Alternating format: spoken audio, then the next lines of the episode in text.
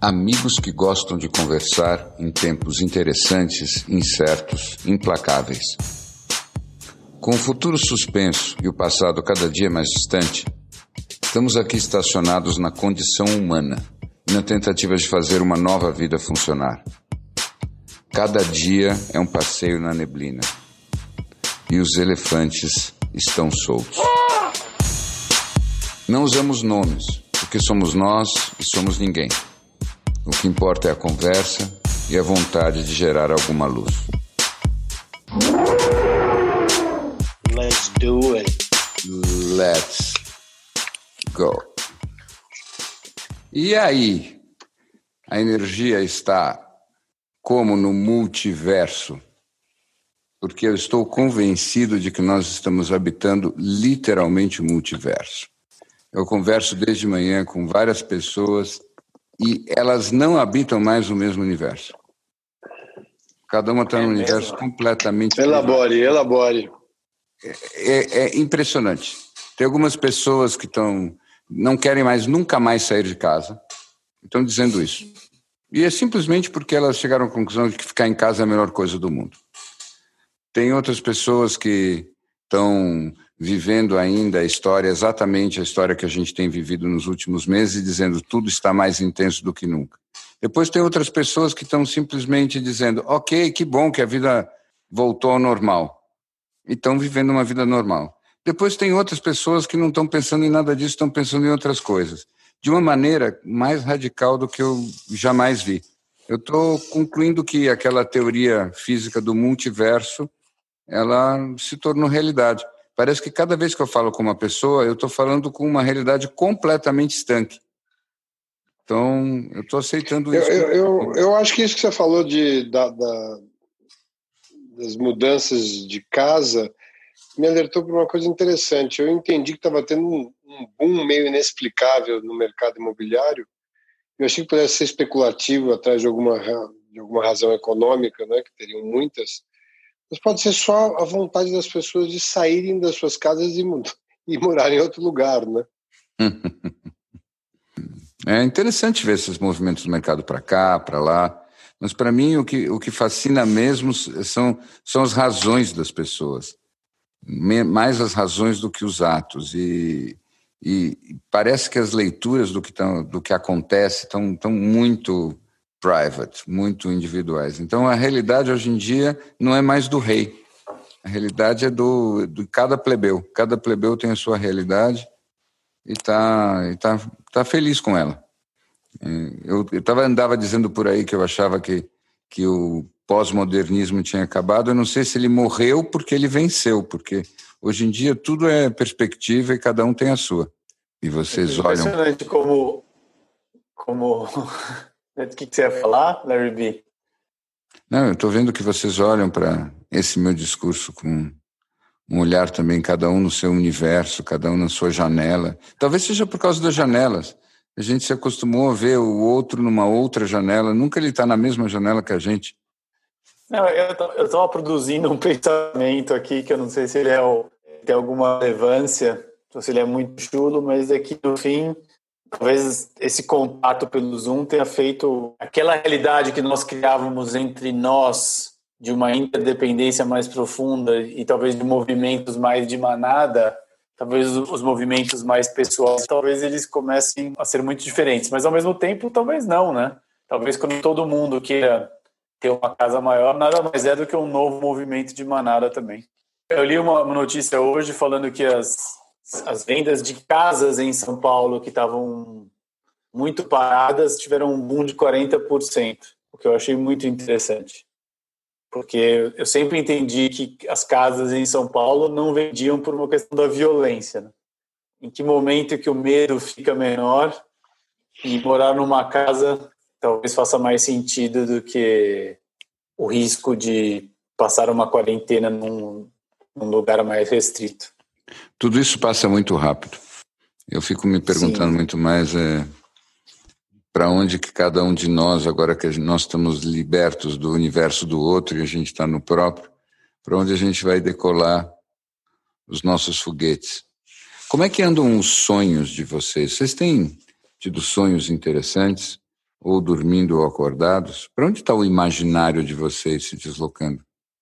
Nossa, os meus sonhos. Agora eles deram uma parada na última semana, mas eles estavam, assim, muito malucos. Eu não lembro nenhuma fase da minha vida que eu tive um, uma jornada tão longa de sonhos tão malucos. Assim, de coisas muito diferentes e mas uma coisa que eu percebi que pode ser uma, um fio condutor é um, sempre uma nova terra, um novo mundo, um novo contexto, uma coisa diferente. As pessoas as mesmas, mas os contextos muito diferentes. Eu achei interessante isso. Você acha que você está sonhando com um deslocamento? Você está sentindo falta de sair viajando por aí, talvez? Pode ser. Larry Go, você, de todos os caras que eu conheci, era um dos caras que mais mais viajava. Às vezes eu te escrevia, eu te ligava, eu tinha até medo de perguntar onde você estava. Porque podia ser qualquer coisa entre Mogi das Cruzes e Bessarabia. Sério. Eu acho que é interessante você levantar esse ponto, porque eu estava pensando nessas duas coisas. Primeiro, que eu estava exausto até nos meus sonhos. E segundo, que hoje em especial eu resolvi comprar passagens para lugares onde nós ainda não somos bem-vindos. Uhum. Dentro das datas que não me parece ainda ser possível entrar, mas eu estou acreditando que eu vou materializar essa possibilidade de saída daqui em algum momento. mas então, conta para nós, vai, qual de todas essas apostas é aquela que está mais perto do teu coração? Qual é a, a, passagem na qual você, você aposta mais?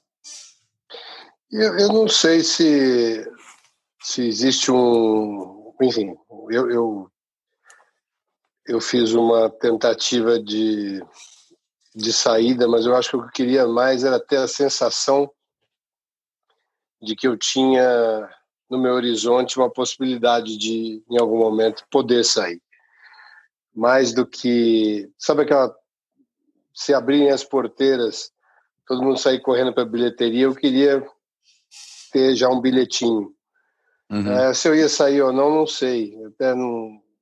Mas eu, eu acho que sim, você tocou num ponto interessante. Eu acho que mais do que você viajar, você é, é é a questão de você não poder viajar, né? Uhum. Ou não poder. Acho que nem viajar, não sei, porque viajar a gente consegue viajar aqui internamente, ainda um pouco, mas o deslocamento ficou uma coisa muito mais criteriosa, muito mais complicada, é, deixou de ser prazerosa, né, para ser uma coisa é, que precisava de uma engenharia complexa e tal. Então, eu acho que quando você vê talvez esse jornal do dia seguinte, onde as pessoas já em outros lugares já estão se deslocando de uma maneira mais livre, é, dá vontade de ter uma, um acesso a esse portal, né? Dá uma inveja, né? É, os relatos que eu ouço são vidas normais ou uma, enfim, muito próximo daquilo. E eu acho que até, claro, que ia de se esperar até um pouco exagerado nesse início, mas mas acho que é uma, uma, uma, sensação que, que dá vontade de experimentar de novo, né? Eu tenho a impressão de que depois de tanto pensar sobre as coisas, o mundo, está na hora de nós fazermos uma espécie de reset. Não diria um reboot, mas um reset. Eu tenho a impressão que esse reset ele é afetivo, é do coração.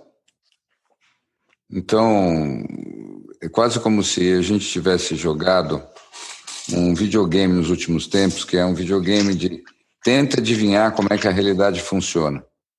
E a gente começa de novo a funcionar numa frequência diferente, que não é mais uma frequência de, de matar charada e tentar entender e decifrar. E, afinal de contas, o que, que a gente sabe? Nada. Ninguém sabe nada. Ninguém nunca sabe nada os dados mudam muito rápido, depois os dados não, conf, não confirmam outros dados e não confirmam nossas expectativas. A gente precisa de uma base para viver que venha de um outro lugar, como sempre. Agora que o susto passou, eu acho que o que precisa mesmo é desse reset do coração, a gente recomeçar com aquela lista básica. E aí vocês me desculpem nesse momento se eu, se eu chego a ser banal, eu parecendo um livro de autoajuda de rodoviário. Mas eu acho que a gente está no momento de fazer aquela listinha da gratidão. Aquela listinha de quais são as coisas na tua vida hoje, do jeito que ela é hoje, pelas quais você se sente grato. Esquece o, o que já foi. Porque a gratidão ou você está sentindo ou você não está sentindo. O problema do pensamento é que o pensamento não está no tempo. Então a gente vai para trás, vai para frente, vai para agora, vai para tempo nenhum e o pensamento vai tranquilo. Mas o coração não. Então eu acho que quando eu digo um reset, é como se a gente precisasse é, zerar o odômetro. E zerar o odômetro existencial é, tá, o que, que eu estou grato hoje, o que, que eu sinto hoje, o que, que eu espero sentir amanhã, e começar outra vez, mas literalmente de baixo para cima, deixando a cabeça meio quieta. Eu, eu não sei se vocês sentem, ou nas suas conversas, ou nas suas. Acho que na experiência pessoal de vocês, não, porque você, Larry Snow, está relativamente isolado ainda e o meu querido Larry B, em regime de confinamento parcial. Né? Uhum. Mas eu acho que em se transitar uh, e, e, nas conversas uh, fora de casa, eu, eu, sinto que tem um ranço, que é quase um, um aftertaste de, de adrenalina, de quem realmente ficou e ainda está muito tempo no sistema límbico. Uhum. É, uhum. E aquilo é uma coisa difícil de sair, mas você nota que tem alguma coisa diferente no sistema, mas você não sabe verbalizar o que é. E eu acho que um pouco é isso. É uma movimentação que ainda não é livre, ela não é confinada, ela não é parcial, não é esclarecida, os comportamentos não estão definidos, o que pode, o que não pode, o que se deve. Então, pelo sim, pelo não, o cérebro trabalha naquele movimento de. É um precavido querendo ser ousado, né? E ele vai mudando uh, as opiniões de acordo com os encontros que ele tem, com as histórias que ouve e com as notícias que vem. Mas eu acho que o que fica de permanente é esse, essa sensação, esse gosto ainda meio amargo. Ainda não é, ainda não é um, está longe ainda de ser um gosto de liberdade, né? Eu concordo completamente você... com o que você falou. Eu acho que a observação é essa mesma, e por isso que eu falei do reset do coração.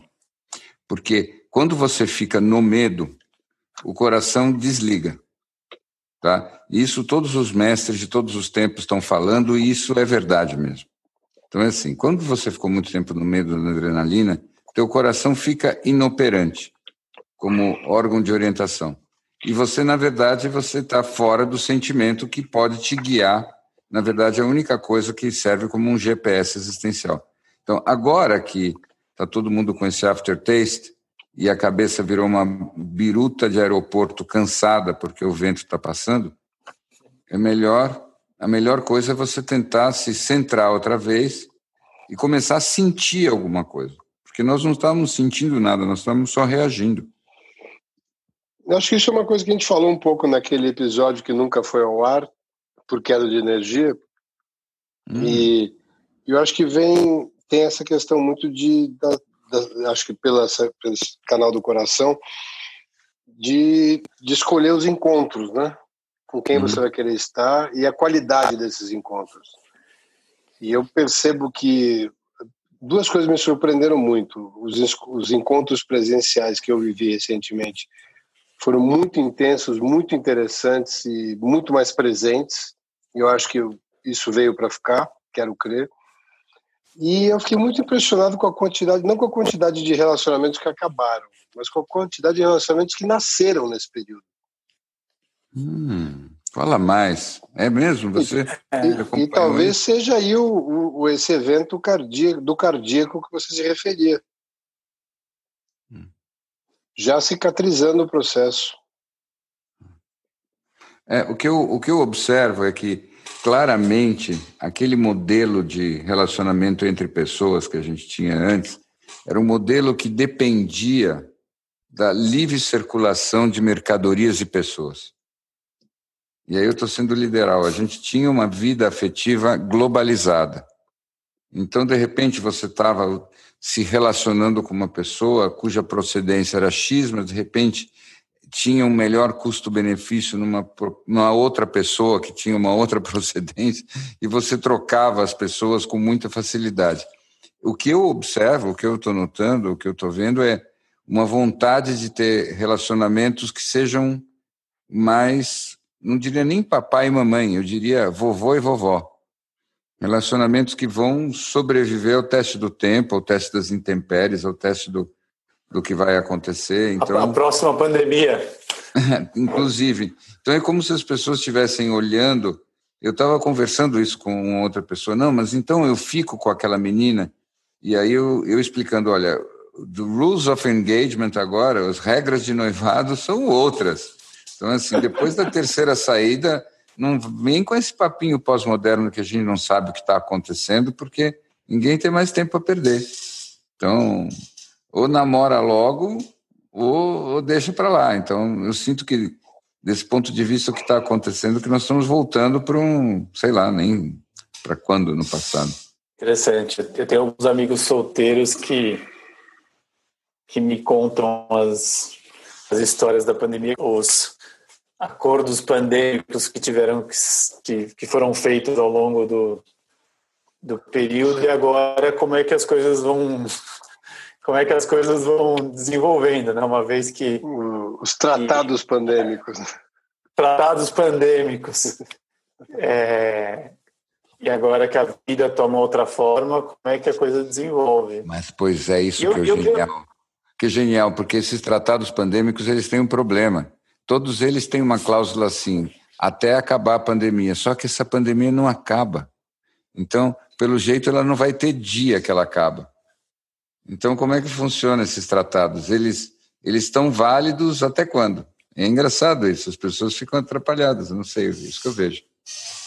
Mas eu acho que a gente conversou num dos episódios, não sei se vocês lembram aquela história da síndrome do, do, do náufrago, né? e você em algum momento ia estar numa ilha com alguém que num primeiro momento ia ser complicado e no segundo momento você não ia querer ser resgatado. Né? Eu acho que esse tratado é isso. Né?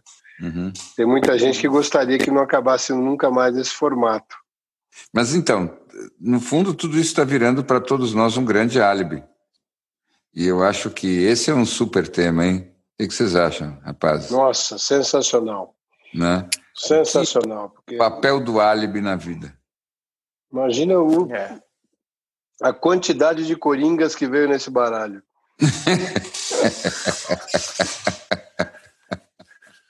Cara, chegou num ponto que é assim, que angústia. Quando é que eu vou, vou pegar uma carta do monte que não seja um coringa? Exato.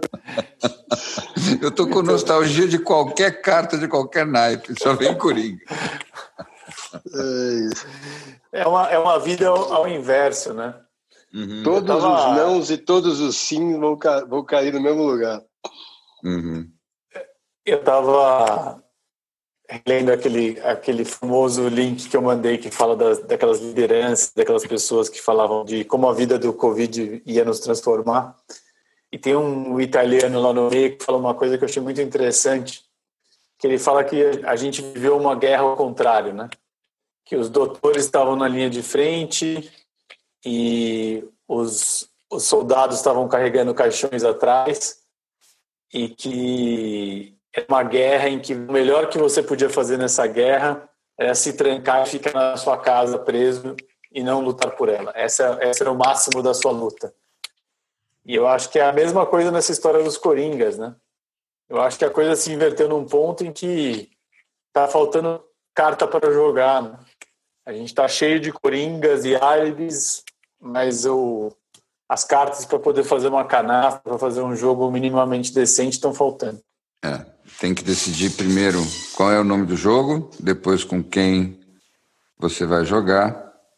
E, e quanto aos álibis, para quem que a gente precisa de álibi se não para a gente mesmo, né? Isso é muito interessante. Nunca conheci ninguém que acreditasse em nenhum álibi que a gente inventou.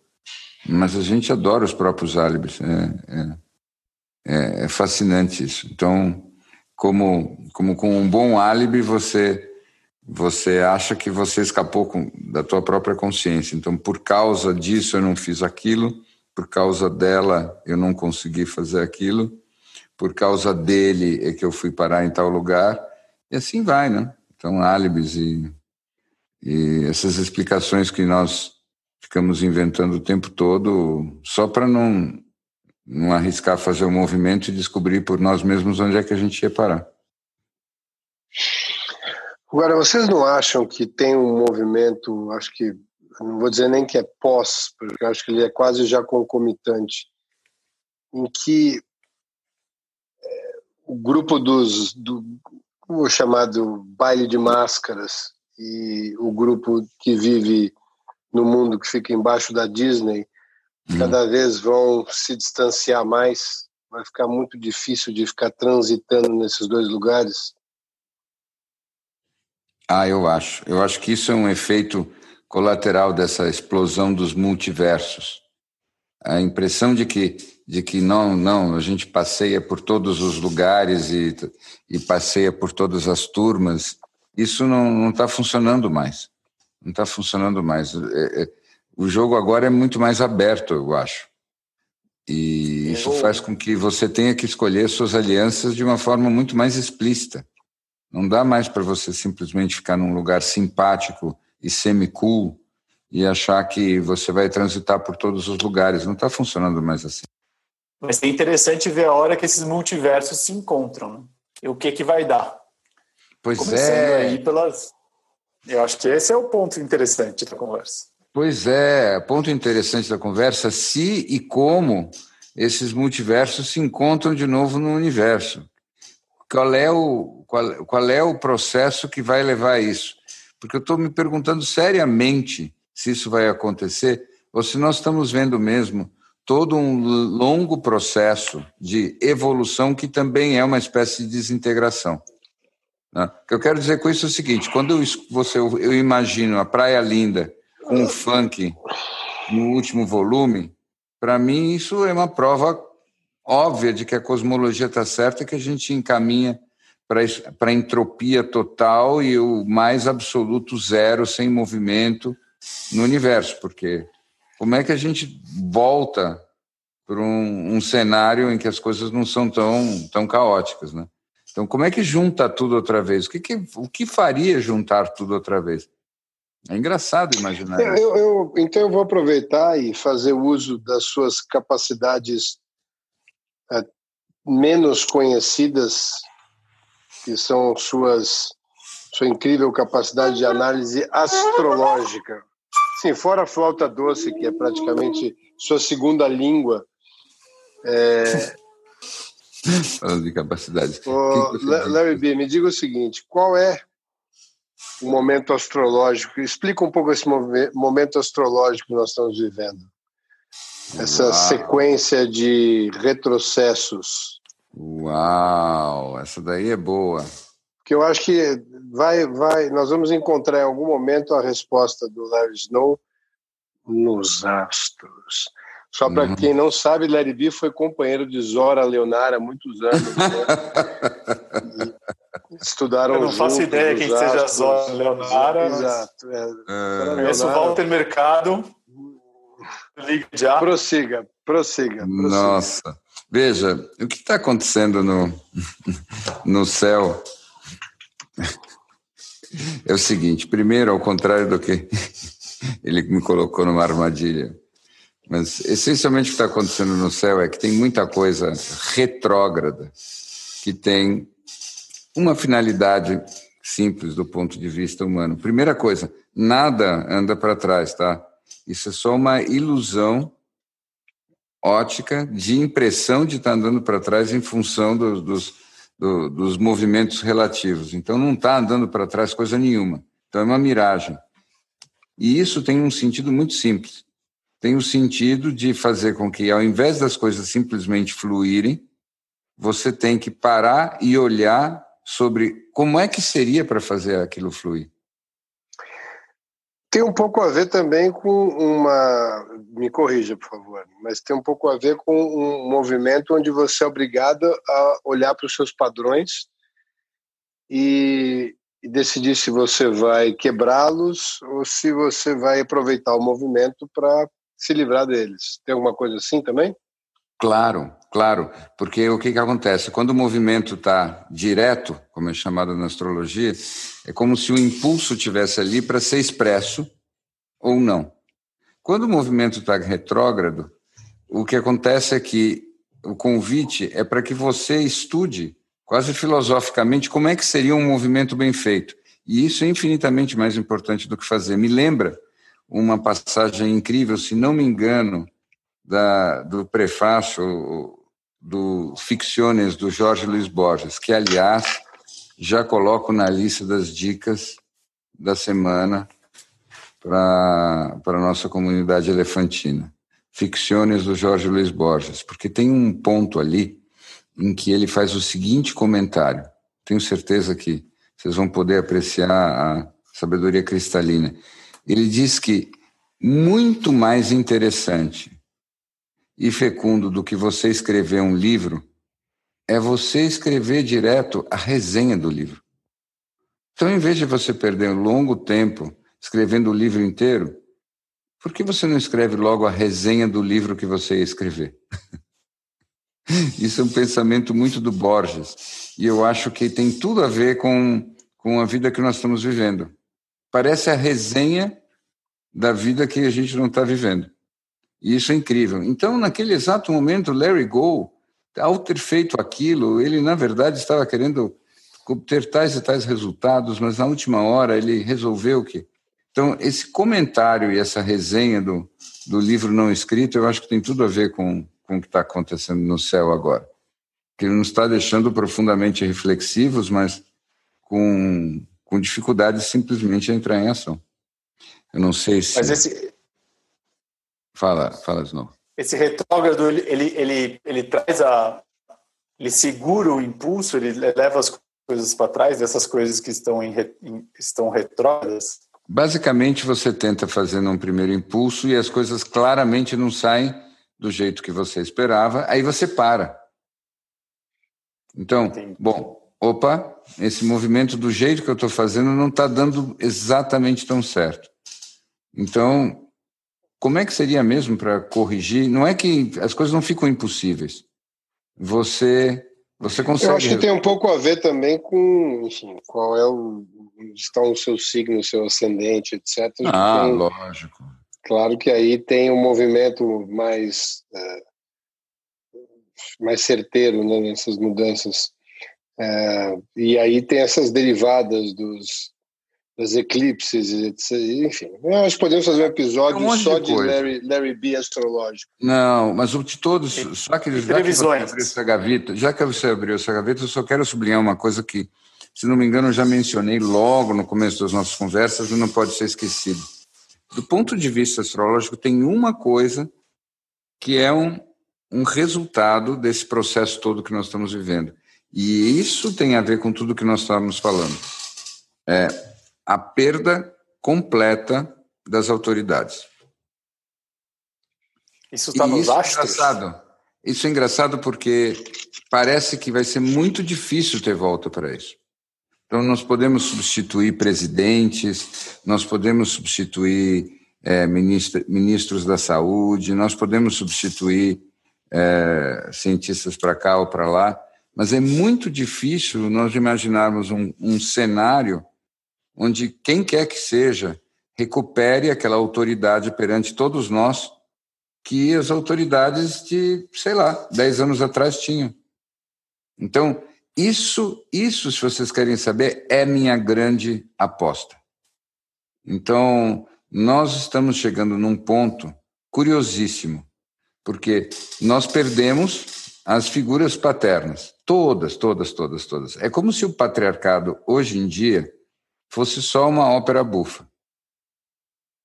Tá? E os ainda candidatos a patriarcas, eles se manifestam de uma forma tão, tão, tão, tão, tão caricata que eles vão acabar empalhados antes mesmo de serem, mesmo de serem enterrados. Agora, com isso, tem uma consequência muito fascinante.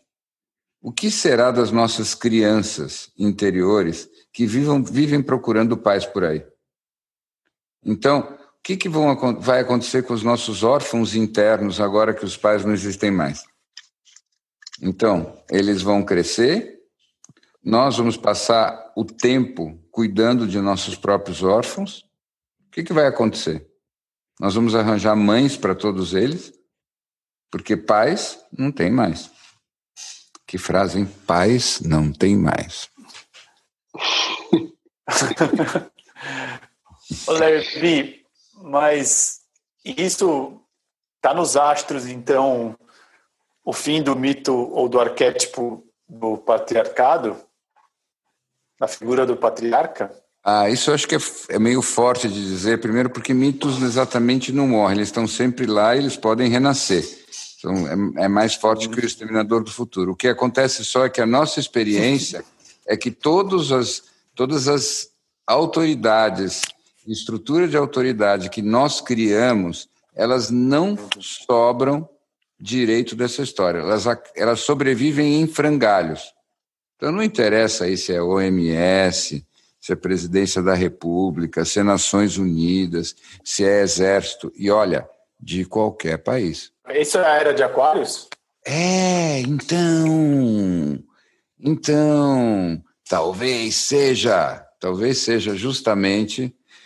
Eu sempre gostei daquelas batas indianas e daqueles daqueles cabelos compridos. Então, apesar de que apesar de saber que o Larry Gold está flertando com a ideia de raspar a cabeça, talvez a, a alternativa seja um ponytail. Hein? Que tal essa, Larry Gold? Você está sugerindo um, uma raspada na frente com um ponytail atrás, é isso? Ficava melhor ainda. Aí a gente vendia o pôster do Larry Gold. Uma coisa meio Kung Fu Panda. É, ei, mas imaginem, imaginem assim, imaginem um mundo onde não existem mais autoridades confiáveis e que, no entanto, nós precisamos de regras. Como é que a gente vai fazer? Porque nós precisamos de regras, nós precisamos de limites, nós sabemos certo. disso, nós precisamos de uma civilização. Eu acho que a gente, a gente vai passar por um momento semi-anárquico. Pois é. Inevitável. Mas, pois é, esse semi-anárquico vai ser de que tipo? Mas mais para o violento, para o carnaval de rua? Hum. O que você acha? Eu acho que cada um vai achar a sua anarquia. Hum, boa, multiverso outra vez. Então cada um uhum. vai ser. Será que nós vamos finalmente. E aí, esses, e aí acho que essas anarquias vão se encontrando e vão dando espaço a movimentos anárquicos de maior magnitude mas acho que vão começar das suas anarquias internas. Todo mundo vai virar um pequeno anarquista. Eu acho que esses universos podem ficar cada vez mais profundos. Eu acho que essas anarquias podem acontecer dentro desses próprios universos e elas começam a ter pouca ressonância desse mundo real. Você poderia me dar um exemplo mais prático do que você está falando? Um exemplo mais prático do que eu estou falando é o seguinte: você sai na rua sem máscara, sozinho e não se limpa e não faz a, a higiene necessária dentro da sua casa, esse é o seu ato anárquico. É, você tem teorias conspiratórias dentro do seu grupo de 100 amigos que entendem que o mundo é um lugar feito de reptilianos. Você joga é, jogos com milhões de pessoas à noite, uma realidade virtual que você é um avatar que você encontra. É, então, o que, tá, o que eu estou entendendo é que esse movimento todo deu um espaço para todos os movimentos mais excêntricos, né? Todas aquelas coisas que eram mais Batman e menos Bruce Wayne, ou seja, tudo que você queria que era esquisito agora, você pode, tem um espaço, tem um palco para o esquisito. Uhum. E que talvez isso não precise mais acontecer na, na realidade do, do, do tijolo e do cimento. Assim, é uma hipótese. Né? Se, será que não existe um, um aumento desse descolamento? Ó, oh, meu palpite é assim. Eu, eu desconfio que nós estamos num, num processo que vai se acelerar, que é um processo da, da mudança da relação das pessoas com o trabalho. Tá? Vamos, vocês me dão dois minutos de futurologia desbragada? Então, eu tenho cá comigo a impressão de que há milhões de empregos que jamais retornarão. Isso é o começo de uma tendência que é de uma nova era mesmo, que já estava para acontecer e que uma crise como essa só acelera. E nós temos que nos acostumar com uma perspectiva de, de sociedades pelo mundo afora, onde uma parcela muito grande da população nem vai tentar mais trabalhar e vai ter que ser sustentada de alguma outra maneira. E isso vai passar a ser parte desse assim chamado novo normal. Com isso, de novo também muito dessa liberdade para a tua excentricidade pessoal vai ser liberada, porque é claro que esse, esse tempo de você ter que ser um, um empregado, um funcionário, é algo que te aprisiona num, num modelo de vida e num ritmozinho assim de formiga, que no momento que as pessoas não trabalharem mais, primeiro elas não vão ter muitos recursos, mas elas vão ter muito mais tempo. E com isso, provavelmente, elas vão, vão, vão ficar um pouco à deriva e vão cada uma mais para o seu universo particular. Agora, a pergunta que vai ficar para mim sempre e que eu lanço para vocês é: será que isso não vai gerar uma solidão muito maior? Até que ponto, para a gente poder se sentir acompanhado, nós não precisamos de, de, de pessoas que sintam e vivam as coisas mais ou menos ao mesmo tempo que nós? Essa é a grande pergunta. Então, como é que a gente se sente acompanhado sem sem a cervejinha do happy hour. Aquela, fra aquela frase do, do Into the Wild, daquele filme que o cara vai para o Alasca para fugir da sociedade e ele fala que a felicidade ela só é ela só existe quando ela é compartilhada. Eu concordo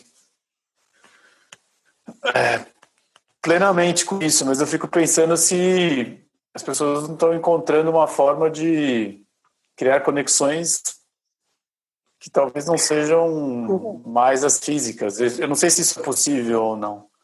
Mas eu acho que esse período nos deu uma boa oportunidade para descobrir a diferença entre solidão e solitude, né? Uhum. E, e conseguir praticar o segundo sem necessariamente passar pelo primeiro. Aliás, fundamentalmente não passando pelo primeiro. Elabora um pouco mais, como diria você, define para nós as duas versões das coisas. Eu, eu, não vou te dar uma textbook definition, né, mas eu vou te dizer a minha percepção de uma coisa uh, reflexiva e outra realmente uma coisa reflexiva sendo a solitude, momento onde você usa aquele espaço é, e aquele tempo e, aquele, e aquela ausência do, do outro, é, e que eu acho que não necessariamente precisa ser com esse, com esse line-up, mas é o momento que você usa para buscar, para olhar para dentro e fazer os seus balanços e fazer as suas leituras. E necessariamente na solidão, isso tudo pode ser no externo muito parecido, mas ele não tem nenhum contato com o interno sob esse ponto de vista de, de crescimento e de pesquisa e de, e de busca. Você definiu muito. Acho que a solidão é isso mesmo. A solidão é estar em contato distante com as outras pessoas, enquanto que a solitude mesmo é cercado em... delas. É claro. E a solitude é estar em contato próximo consigo mesmo. Foi isso que você disse. Gostei da definição dependendo de onde você estiver, mesmo com muito contato físico, você pode estar muito solitário, né? Eu acho que as pessoas já, de alguma forma, há um bom tempo, aí nessa nossa revolução digital que vem vindo há alguns anos, já sentem uma solidão maior. Isso é algo que a sociedade já vem sentindo. Não acho que é algo do Covid para cá ou daqui para frente, mas nós perdemos um senso de comunidade ao longo do caminho. É, ao mesmo tempo, será que isso faz com que a gente se sinta só? Eu estava hoje mesmo conversando sobre, horas atrás, sobre a sociedade na Suécia. Em Estocolmo, mais da metade dos apartamentos são de um morador. E quando um, um, sueco vai trabalhar, ele chega, diz bom dia, imediatamente põe o fone de ouvido, trabalha o dia inteiro com fone de ouvido, depois ele tira o fone de ouvido e diz boa noite e vai para casa. E ele não fala. Por isso que na, na Suécia não se viu nenhuma necessidade em criar distanciamento social. Exatamente, uma boa resposta. Está explicado. Finalmente. Lá, se fosse implementado isso, provavelmente eles teriam que se aproximar mais. Exatamente. Por que tanta redundância? Não precisa nem de máscara, se eles nem se falam. Mas vejam, o ponto é, eles não sentem solidão nenhuma. Então, e, e eu Mas fico, será que não sentem mesmo? Por quê? Eu, por que, que eles não sentem solidão? E a melhor explicação que eu, que eu arranjei quando eu estava tentando explicar um pouco essa sociedade para o meu interlocutor era que eles têm uma, uma tranquilidade muito grande de que eles podem lidar com a vida deles individualmente, sozinhos. Eles não precisam da parceria do outro basicamente para nada. Então, as parcerias fixas, os casamentos, essas coisas, parecem significar muito mais um, uma limitação na liberdade de escolha do que um fortalecimento contra qualquer desafio. Então, é interessante pensar um, um, uma sociedade que já funciona assim. As pessoas podem se expressar individualmente com tanta facilidade, homens e mulheres, etc., que, que na verdade, não há necessidade de você fazer uma parceria fixa. Então você se encontra aqui, encontra colar e tal, e cada um fica na sua o tempo todo. Eu não, não sei se isso seria possível num país latino, mas é interessante pensar que, que uma sociedade possa viver assim e não ter nada parecido do, do, com uma sensação de solidão como aquela que, que nós por aqui temos. É, essa era a minha próxima pergunta, se é uma evolução de uma sociedade ou apenas uma outra sociedade, né? Porque é isso que você falou dos latinos, né? Eu acho uhum. que a quanto nós precisamos desse contato dessa da nós latinos precisamos da, da comunidade, né, da comunitas e quanto isso é parte da nossa estrutura social, do nosso tecido. Hum. É. É, é isso que eu estava refletindo aqui. É, me parece que tem as duas coisas, né? Sim, nós somos muito misturados, isso nos faz latinos, isso é. também nos traz muito limite. Mas também, por outro lado, é, tem um componente muito saudável aí. Me parece que nós, nós sabemos instintivamente que a nossa, nossa definição e a nossa expressão passa pela relação com o outro, eventualmente até pela ajuda do outro, ou a ajuda que a gente dá ao outro. Então, tem coisas muito luminosas e boas aí também. Então, Sim. Não, não dá para generalizar. Mas para mim o que chama atenção é que todas as reações emocionais elas também estão determinadas pela cultura. Então eu tenho certeza que essa grande revolução do, do viver que nós, nós enfrentamos nos últimos meses, ela é uma revolução que pode ser muito diferente em cada país. Cada país pode ter experimentado isso de uma maneira muito curiosa. Eu adoraria saber quais são as impressões de um habitante de Tóquio, por exemplo. Como é que um toquiota viveu os últimos meses? Se ele sentiu alguma coisa? Se ele pudesse, se ele pudesse entender o que falam os elefantes e escutar Sabe que será que ele ia dizer assim, caras, do que, que vocês estão falando? Em que planeta vocês vivem? Sabe que eu, quando eu fiz um Zoom call é, com aquele psicólogo americano, o Robert Keegan, ele, ele quebrou todo mundo em algumas. Ele quebrou as pessoas todas em pequenos grupos, tinham acho que umas 200 pessoas no call, não sei quantas tinham, e eu caí com uma pessoa do Japão, hum. que estava lá, que estava lá em quarentena. E eu tive a oportunidade de trocar algumas uma japonesa de Tóquio, eu tive a oportunidade de trocar algumas ideias com ela sobre a quarentena lá. E ela falou que ela sentia que a vida lá estava mudando muito pouco, porque é interessante que lá eles já têm né, o hábito da máscara, eles já têm, o, eles não se cumprimentam com as mãos, eles só fazem aquela, o, o bal, né? Eles uhum. só se curvam, é, eles não têm talheres, eles, eles, usam os próprios rachis, eles não, eles, né, os banheiros são totalmente feitos para você não tocar em nada. Então é interessante como uma sociedade que bem ou mal por outras questões, já estava preparada, muito mais preparada para isso. O relato dela é exatamente isso que você falou, é já quase de uma vida normal. É isso mesmo.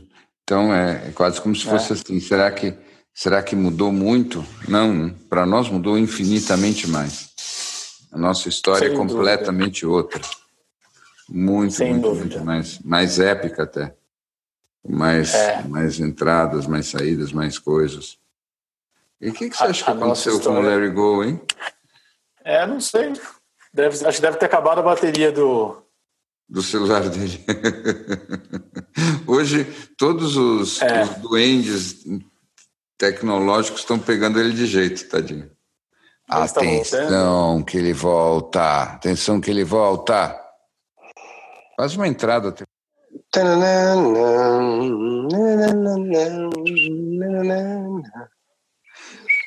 Você sabe que eu tenho ouvido esses dias é, mais Raul Seixas do que eu acho que eu ouvi minha vida inteira. Hum. E aí? Não sei porquê, mas eu acho que ele estava ele tava comunicando isso tudo já. É verdade, eu acho que você tem razão. Eu acho que ele realmente era um profeta. Ele era um é. profeta. Ele era um profeta. Aliás, isso me lembra. Vocês viram aquele, aquele seriado do Good Place? Algum de vocês já assistiu? Sim, claro. claro. Sim. Não, eu não assisti todos. Não haveria como fugir deles. É, eu não assisti todos, mas alguns tem logo na saída, né? Então ela morre, vai para o céu e aí ela encontra aquele burocrata no céu e, e ela começa a perguntar como é que é a vida após a morte. E aí ela diz: Mas será que é isso como os budistas falaram? Como é, será que é aquilo como os cristãos? Ele diz assim: Não, é, é meio como os budistas falaram, é meio como os cristãos falaram, mas está vendo essa foto aqui? Mostra a foto de um adolescente com espinha. Essa foto é de, não sei se é Steve Jones, que é um garoto que em 1978 fez um baseado enorme, fumou baseado e começou a dizer como é que ele achava que era a vida após a morte. E ele acertou 98,7% de todas as previsões dele. Por isso, todos nós temos uma foto dele no nosso. Right on the money. Você sabe, você sabe que isso me lembra muito. Você anda fascinado com Schopenhauer, né? Eu vou te contar uma, uma, uma, uma, um detalhezinho da minha história pessoal com Schopenhauer. Que eu estava lendo Schopenhauer, hum, sei lá, era mais ou menos assim, fim da adolescência. Né? E eu estava muito influenciado por isso. E eu me lembro que um dia eu estava lendo alguns textos dele e adormeci. E quando eu acordei, subitamente, no meio da noite, eu acordei com um pensamento filosófico que não me deixou mais dormir. E o pensamento era: do jeito que as coisas são, se eu descobrisse o sentido da vida, seria inútil, porque eu ia esquecer. Você não teve nenhum momento uma sensação exatamente assim, de que você estava começando a pescar e você entendeu, mas não lembrava? Claro, claro que já. Só que para mim isso funciona mais ou então, menos. Foi daquele mas... baseado, mesmo baseado. Foi o mesmo baseado. mas você sabe que para mim isso é mais parecido com com o velho e o mar. Manja o velho e o mar? Então é assim, é um, isso eu tenho infelizmente com alguma frequência. É a minha, o meu barco ele pesca um peixe muito grande, um marlim azul gigantesco. Só que tem um problema. Ele é maior que meu barco, então ele não cabe no barco. Então é um pensamento que ele vai entrando, normalmente ele entra de cima, meio pela direita, e eu vou vendo ele entrar na minha cabeça e eu fico torcendo para ele caber inteiro dentro da minha cabeça. Mas eu vejo com um certo horror que ele começa a sair pelo meu lado esquerdo antes de entrar completamente pelo lado direito. E aí eu sei que ele não vai caber. E quando ele não cabe na cabeça, eu vou perdê-lo, com certeza, porque porque ele vai ser comido pelo, pelo tempo, pelo cotidiano. Então, eu não pude guardá-lo dentro de mim. Ele é grande demais. Não faz essa cara de que eu exagero. eu sei que eu sou meio dramático, mas é assim que eu funciono. Mas, assim, eu gostei esse... do pensamento entrando pela direita. É, ele entra é. pela direita por cima, vai sair. Quando ele começa a sair, a, a, pontinha dele pela esquerda, eu já digo, tá, tá, não vai dar. Ele não vai ficar na minha cabeça. Não vai ser dessa eu fiquei vez. pensando nessa ideia do Marlin entrando na sua cabeça. é mais para peixe-espada.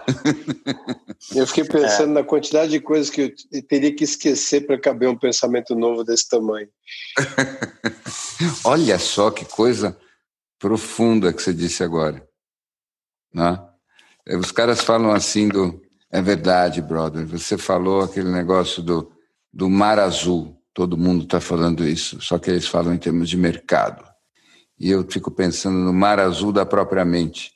Você chegar num lugar que não tem mais ninguém, nenhum barquinho dentro de você, e aí, quem sabe, não, não, não é ali que moram os marlins azuis? Provavelmente sim. Nesse mar sem embarcações. Né? Esse lugar existe. A gente só precisa encontrar ele outra vez. E começar a ter todas as ideias outra vez desde o começo como se a gente nunca tivesse tido nenhuma. O que me lembra outra história. Funés, o memorioso dos ficções de Jorge Luiz Borges. Vocês lembram dessa? Então, aquele cara que bateu a cabeça e nunca mais esqueceu nada? E sabem o que aconteceu quando ele nunca mais esqueceu nada? Ele perdeu a capacidade de pensar. E isso é uma das coisas que eu nunca pude tirar da minha cabeça. Ele Eu acho que a gente podia fazer um episódio inteiro só disso. Pensar é esquecer diferenças. Se você não esquece, você não pensa. Drop the mic. Kabam! Gol, tem mais uma último, um último highlight para você. Você que fica fazendo bullying comigo. É assim, recentemente eu fiz uma citação errada. É, eu não pesquei onde você errou e você nunca se preocupe com isso. Dificilmente eu pescaria no futuro. Veja, não, é que simplesmente agora que nós entramos na brincadeira de dar referência. Fala que era o Leopardo, fala que era o é, Leopardo, é, foi, por favor. Foi yes. isso. Foi. Foi isso, você acertou. Foi, você acertou. Exatamente. Por quê? Por quê? Sem querer me defender, o fato é que eu falei que era do Leopardi, e eu estava me referindo ao gato pardo, que é do Lampedusa. Tá? Em minha defesa, gato pardo até, dizer até, leopardo. Dizer, até na errata você conseguiu fazer eu me sentir pior. Legal isso.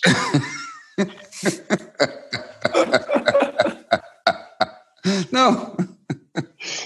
Bom, eu queria. Então, na errata é o seguinte: você não é só ignorante, você é duas vezes ignorante, porque você não conhece nem o primeiro nem o segundo.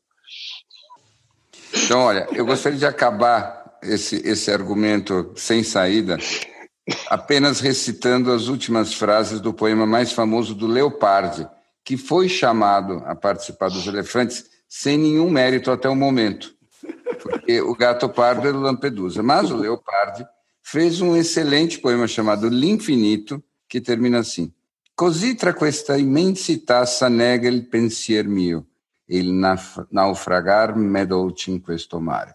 Tradução: Assim, nessa imensidão se afoga o meu pensamento.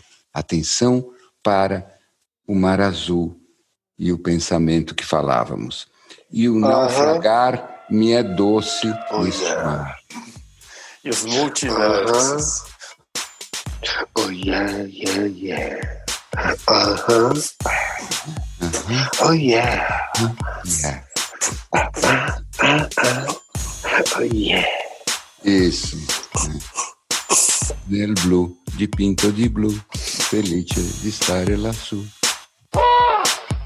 Impossível, já tá tocando flauta ao ar livre. O que, que nós vamos fazer mais com o cara? Ele não tem mais noção de boundaries. E aí, pessoal, aqui um anúncio daqueles urgentes, tem potencial para mudar o mundo. Demorou, mas a gente está chegando no Instagram. A ideia é ter um canal que a gente possa trocar, bater papo, falar com os nossos amigos que agora já são do mundo inteiro, colocar umas novidades e alguns conteúdos diferentes. Passa por lá, segue a gente, manda uma mensagem. A gente adora receber feedbacks, sugestões, críticas e elogios. A gente ainda está aprendendo, versão beta total. Mas com a ajuda de amigos, a gente tem certeza que vai ficar super legal e vai ser o melhor lugar para a gente se encontrar para trocar ideia. E se você tiver qualquer dica, manda para a gente. A gente adora, inclusive esse anúncio aqui já é contribuição de uma amiga nossa de lá. Segue a gente, pra gente. A gente, a gente ainda tá aprendendo. Segue a gente. Se você quiser receber os próximos episódios dos Elefantes em primeira mão, passa no nosso site e deixe seu e-mail. elefantesnaneblina.com.br. E obrigado por nos ouvir até aqui. Até mais.